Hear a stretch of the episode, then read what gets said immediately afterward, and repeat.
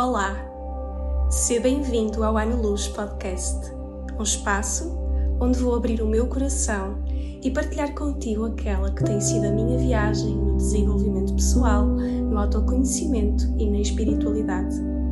Vem comigo neste que é o meu, o teu, o nosso podcast. Olá a todos, bem-vindos a mais um episódio. Hoje vou então dar continuidade ao episódio anterior, essa primeira parte, a benção da doença na minha vida. E antes de mais, desejo-vos uma ótima semana, espero que estejam todos bem. Uh, de facto, o feedback tem sido muito positivo, eu agradeço-vos muito por isso, porque este podcast é de facto um projeto muito íntimo, muito pessoal mas só faz sentido uh, porque chega a esse lado. Então fico-vos muito grata pelas palavras e pelos gestos que me têm feito chegar. Uh, são esse impulso também que é necessário para que nós continuemos um, ao leme uh, do barco.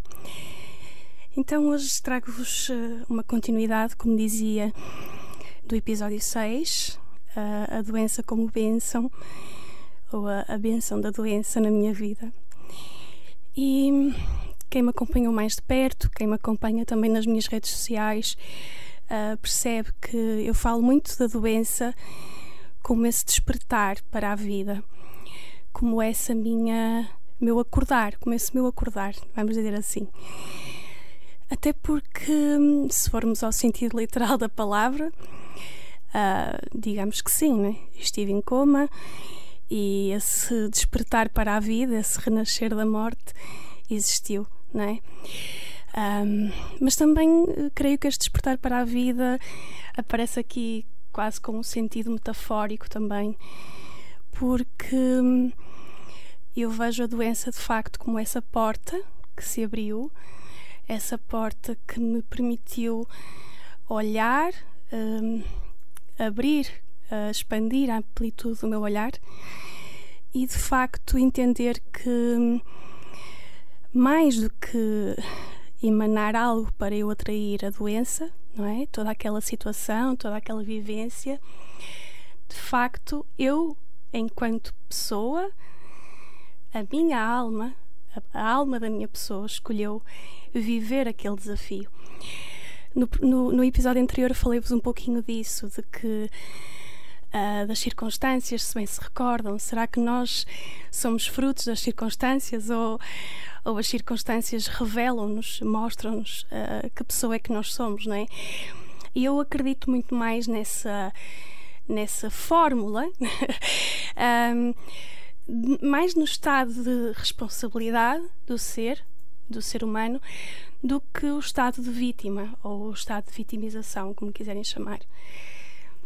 Então, uh, eu, eu, eu, costumo dizer muitas vezes a algumas pessoas com quem converso sobre isto de forma mais, mais aberta e, e, e sem, sem receios, a pessoas mais próximas, e hoje estou de facto a abrir-me também convosco, porque assim me faz sentido.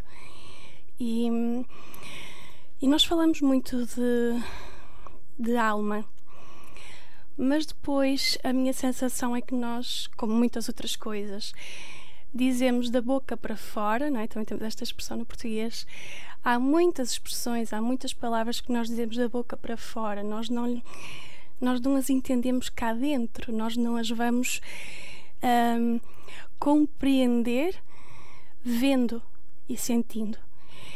E alma, de facto, é uma palavra que é muito usada, mas pouco digamos, se calhar explorada no, no nosso dia a dia. E a nossa alma fala.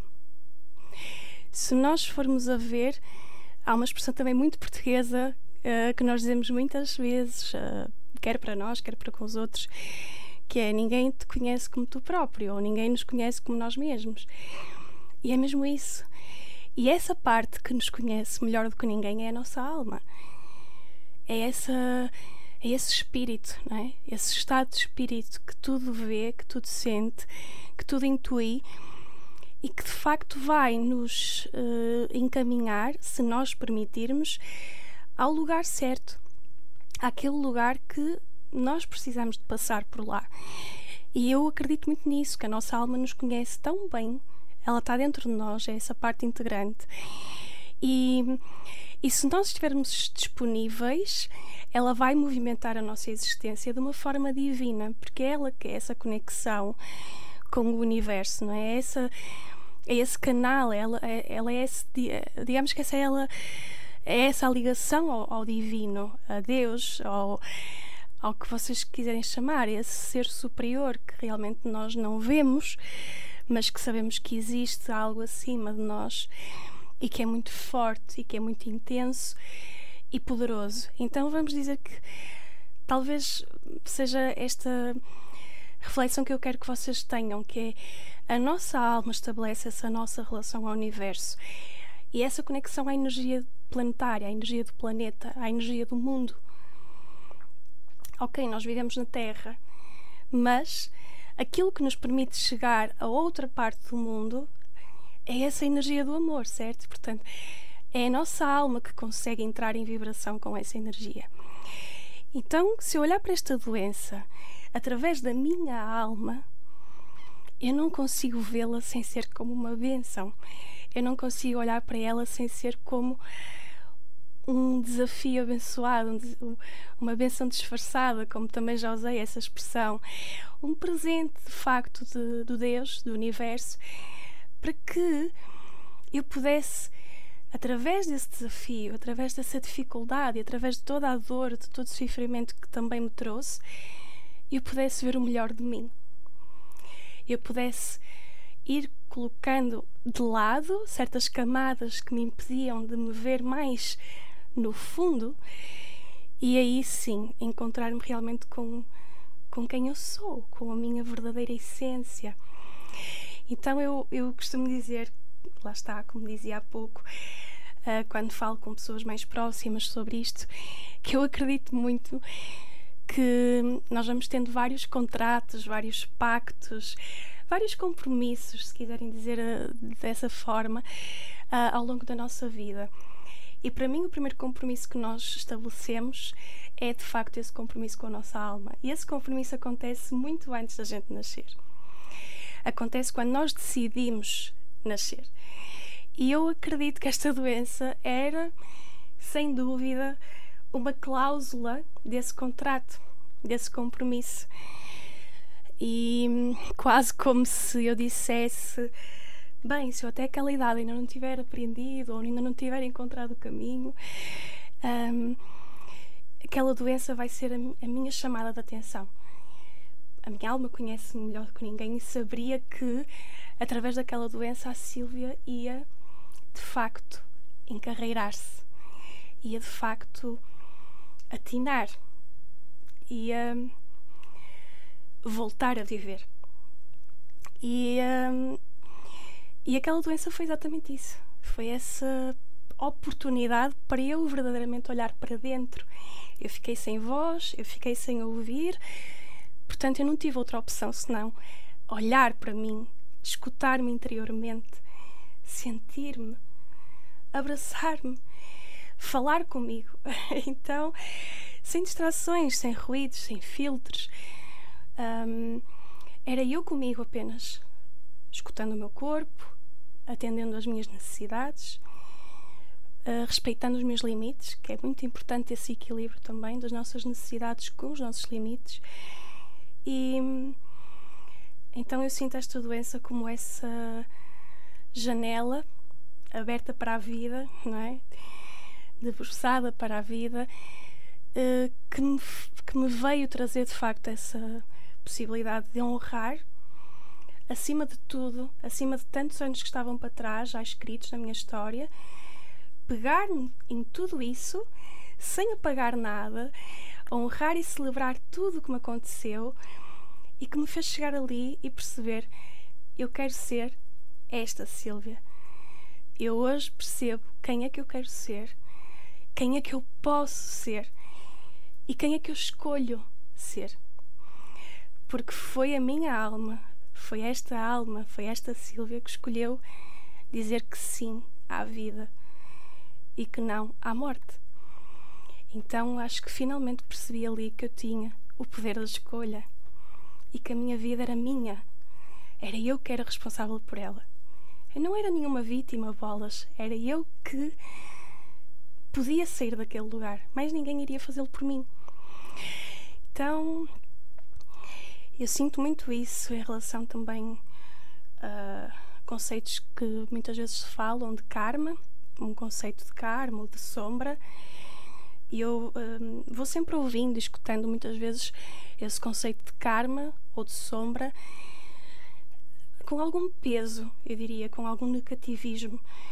E quando eu olho para o karma, eu não vejo nada disso. Eu vejo realmente esse impulsionar da cura esse impulsionar da, da nossa evolução na vida.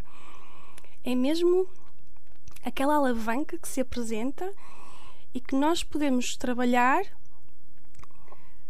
uh, com todas as ferramentas que vamos absorvendo ao longo do nosso caminho, claro, e vamos trabalhar aquele karma ou aqueles karmas, não é? aquelas, aquelas sombras vêm-nos abrir uh, a porta para que as feridas emocionais se libertem. E são muitas vezes necessários uh, esses pactos de alma, não é? esses compromissos. Muitas vezes a vida tem que recorrer a esses pactos, a esses contratos de alma que aquele ser fez bem lá atrás para que possa realmente levar a pessoa pelo sentido mais ajustado a ela possível. E. Um, eu sinto que era muito esta a mensagem que eu vos queria trazer com esta com este meu episódio de granulomatose de Wegener.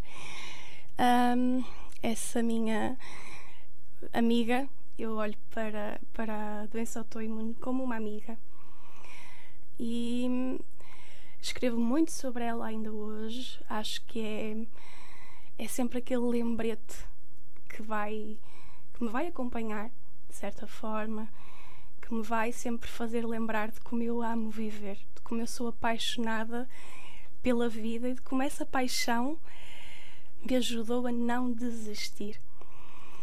E, e acho que acima de tudo é sempre, esse, é sempre essa a nossa premissa.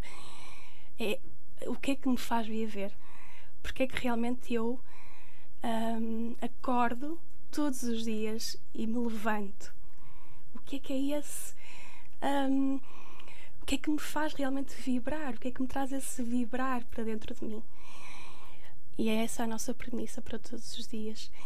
Então, essa minha amiga, de facto, trouxe-me esta enorme, gigante aprendizagem. E quando, quando trago esta partilha para, para, este, para este podcast, é mesmo para vos levar essencialmente a refletirem sobre os vossos desafios, perceberem realmente que mensagem é que está por detrás, que muitas vezes é mais profunda do que qualquer gente uh, acha que é. E, e, e dizer-vos também que às vezes os problemas não são problemas. E quando nós olhamos à nossa volta, está tudo tão bem, está tudo tão certo está tudo tão onde tem que estar que é mais fácil a gente agradecer do que continuar na reclamação. E esse é o estado da responsabilidade, é esse o estado da, do amor e da paixão pela vida. E é uma escolha nossa saltar para fora do estado da vítima ou preferir ficarmos por lá. Espero mesmo, do fundo do meu coração, que que a minha partilha vos acrescente, que a minha partilha vos traga realmente luz. Haveria muito mais a dizer, certamente, mas eu sinto que o mais importante foi dito e fica assim eternizado aqui neste meu cantinho, neste meu projeto de alma tão especial, porque sim, a minha alma impulsionou-me a honrar a minha voz e eu estou aqui convosco a honrar a minha voz. E continuarei todas as semanas a trazer-vos um pouco de mim, mais uma parte de mim convidados também que de alguma maneira me, me inspiram e me, e me ajudaram neste processo. E assim me despeço de vocês por mais uma semana, deixando-vos um abraço imenso, imenso de gratidão. Até breve.